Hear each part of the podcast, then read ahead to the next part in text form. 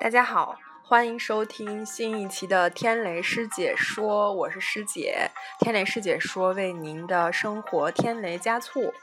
啊，今天呢有点特别，就是师姐一个人在这边 代班主持这一期节目。啊，然后其实还有点小紧张。呃，那么小雷同学呢，就是我们在准备就是下一期更新的节目，然后我们准备采取一个就是小小的变换形式，就是。呃，其中有那么几期，可能是我们两个人单独啊去跟大家聊天儿，然后来录这么一期节目。那么今天就是一个新的尝试哈，呃，然后有一点小紧张，还挺想念小雷的。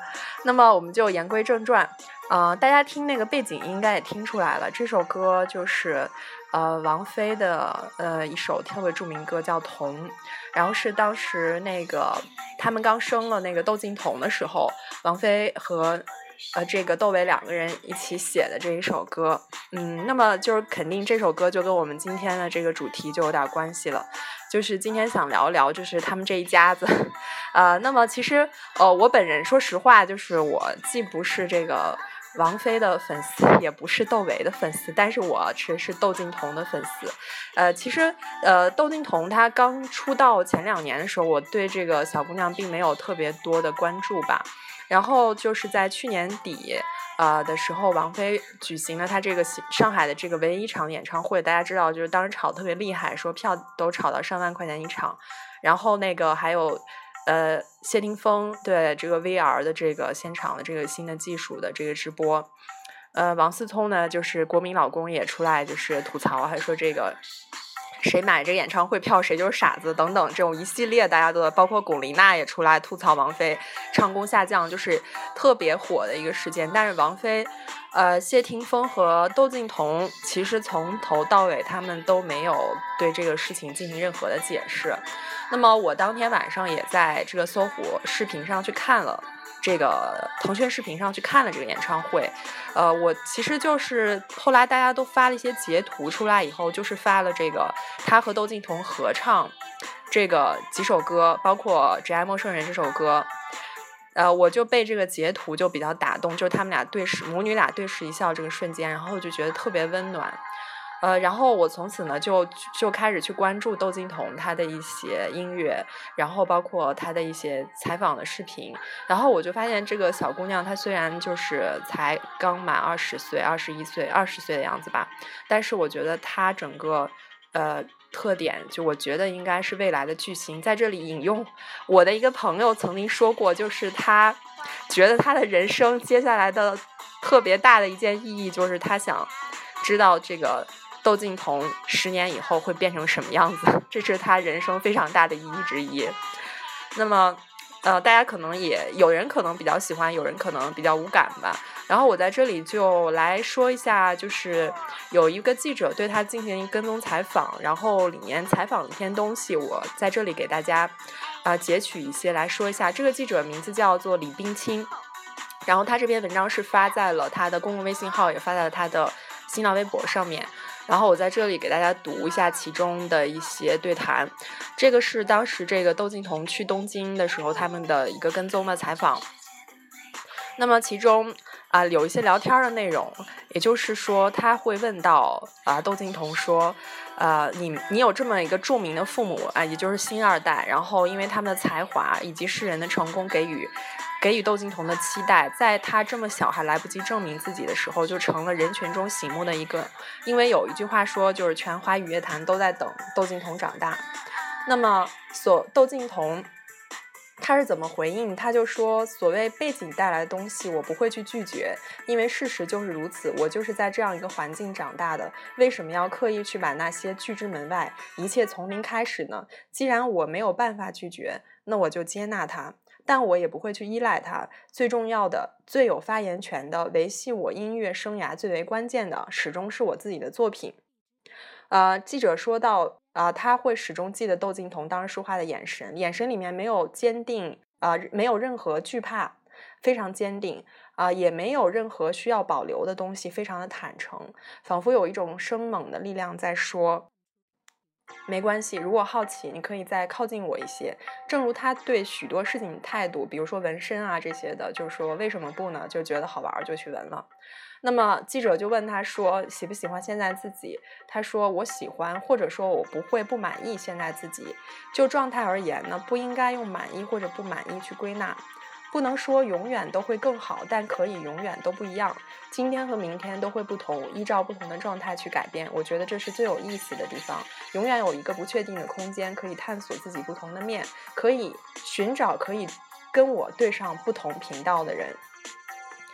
那么，音乐对窦靖童而言，它不是一个选择或者不选择的过程。他从来没有想过要不要做音乐的问题，而是从小的知道就明确的知道，就是他肯定要做音乐，没有其他的可能。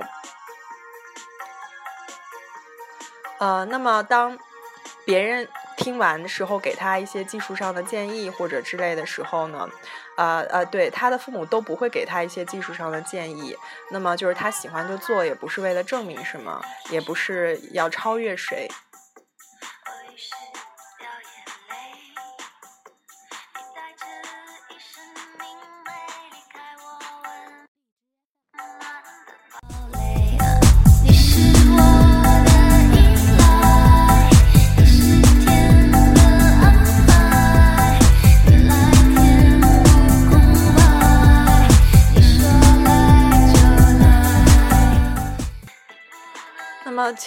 有听众听过他的这个歌，就是这个上次的这张专辑叫《Stone Cafe》的话，其实应该知道里面都是英文歌。然后我自己比较喜欢的是《My Days》那首歌。然后他之前没有收录在这个专辑里的有一首叫《On the Beach》，也特别的好听。呃，他就是有记者问他说是。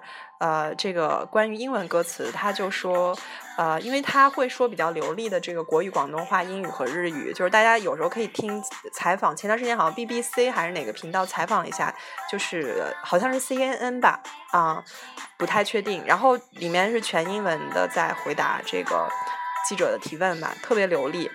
嗯，然后他他觉得就是说，不管是在香港、在北京、东京还是洛杉矶。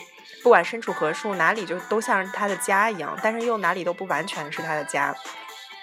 他在日本还上过三个月的高中，然后前三个月其实特别兴奋。他说，因为完全听不懂日语，但是那种新鲜感和学习的成就感才是最重要的。他说，每个城市都在他身上留下不同的印记，他的思维方式会自然而然随不同的环境转换。呃，他说我并不是贪图新鲜，现在这个年龄没有必要要求自己在一个固定的环境下去生活，多走多看给你带来东西比什么都多。那么对于作品的完成度，他是这样说的：一件作品的完成对他而言就是完成，不需要检验遗憾的存在。呃，我希望它更好，至少自己能越来越满意，但没有必要去挑之前作品的刺，那就会没完没了。完成是一种感觉，它永远都可以加更多的东西。永远有改进的余地，你能判断的是哪个度是最合适的。永远有会有人喜欢，永远也会有人不喜欢。但是作为创作者来说，你的感觉就是最重要的。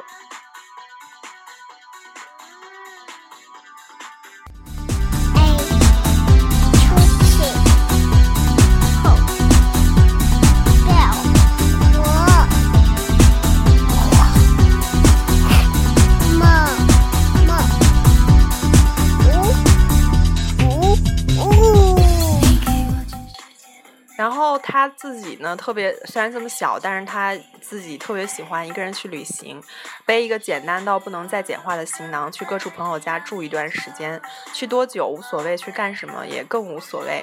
每个人在某段时间中自信心变淡，或者根本找不到自信心，都很正常。我有这样情绪时，我只是把它当成一种情绪，它一定会过去，而且我可以利用这种情绪去创作。自信心低的时候，他就逃去一个完全陌生的环境，好似进入一个平行世界，一切从零开始，一切又欣欣向荣。十五岁的时候，他一次第一次一个人上路，后来经历过种种抓狂的事情。回想起来，都是津津乐道的回忆。比如上学时拍 MV，我们每次都是很小的团队，几乎没有预算，也没有计划，就是跟一群朋友上路，遇到形形色色的人，由他们扩展出更多陌生的人和事。他喜欢做基本的计划，其他就自由发挥。他相信作品自有其自己的命运。既然人生本来就因为巧合拼出纹路，不如让作品作为一段经历的注脚。曾经有人问他，如果用一个词形容自己，他会选哪个词？他觉得这是同理的无解。一个人太复杂，也太多面了。以十九岁的年纪去讨论人生的多变性，在窦靖童身上似乎又顺理成章。所谓岁数，只是一种物理性的划分，可能大多数人的心理成熟程度跟着他们的年龄层增增长成正比，但有些人的心理就是比同龄人更成熟，他当然也属于后一类。最后，这是他最后说的一段话。呃，我希望我永远都不会长大，留一些小孩猜我的特征是非常可贵的事情。一个人如果让别人感到他完完全全是个成年人，我觉得是件非常可怕的事情。它也会让别人感到惧怕。人应该有一点童真，也有一点笨拙。呃，说到这里。啊，这篇采访就结束了。那么我最后就是想说的是，如果听众们呃有机会愿意的话，可以去搜一下，就是有一个呃他和这个陈可辛导演的对话，是关于这个《七月与安生》。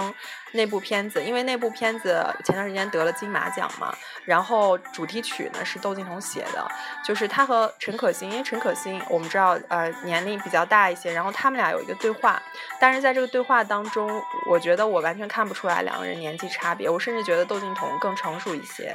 就里面其实陈可辛说到，就是他拍这个片子的时候，他刚开始觉得。啊，他是一个就是像呃马思纯那样性格的人，然后最后他才发现他是周呃，他刚开始觉得他是周冬雨那种性格的人，啊，比如说留长发等等。那么后来他才发现，他其实是想要追求的一种稳定。他的这种所谓的留长发，一直固执的留长发，其实是在对抗他心里面去认为。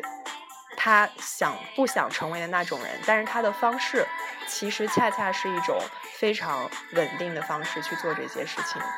嗯，然后窦靖童其实他就说到，我不需要自己去想我到底是七月还是安生，不要去定义你自己。呃，你可能这段时间会是七月，那段时间也可能会是安生，但是不管你选择哪一种的生活方式的时候，呃，希望你不是混沌的做出这种选择，而是你其实是在享受当时这种状态吧。嗯，那么我今天的节目呢，可能呃可能稍微有点实验性，呃，那么就说到这里。呃，听众们如果有什么感受，都可以给我们留言，也欢迎大家。关注我们的公共微信号“天雷师姐说”，在里面跟我们留言和互动。好的，那最后以王菲的这首《童》作为结尾，谢谢大家，我们下次再见。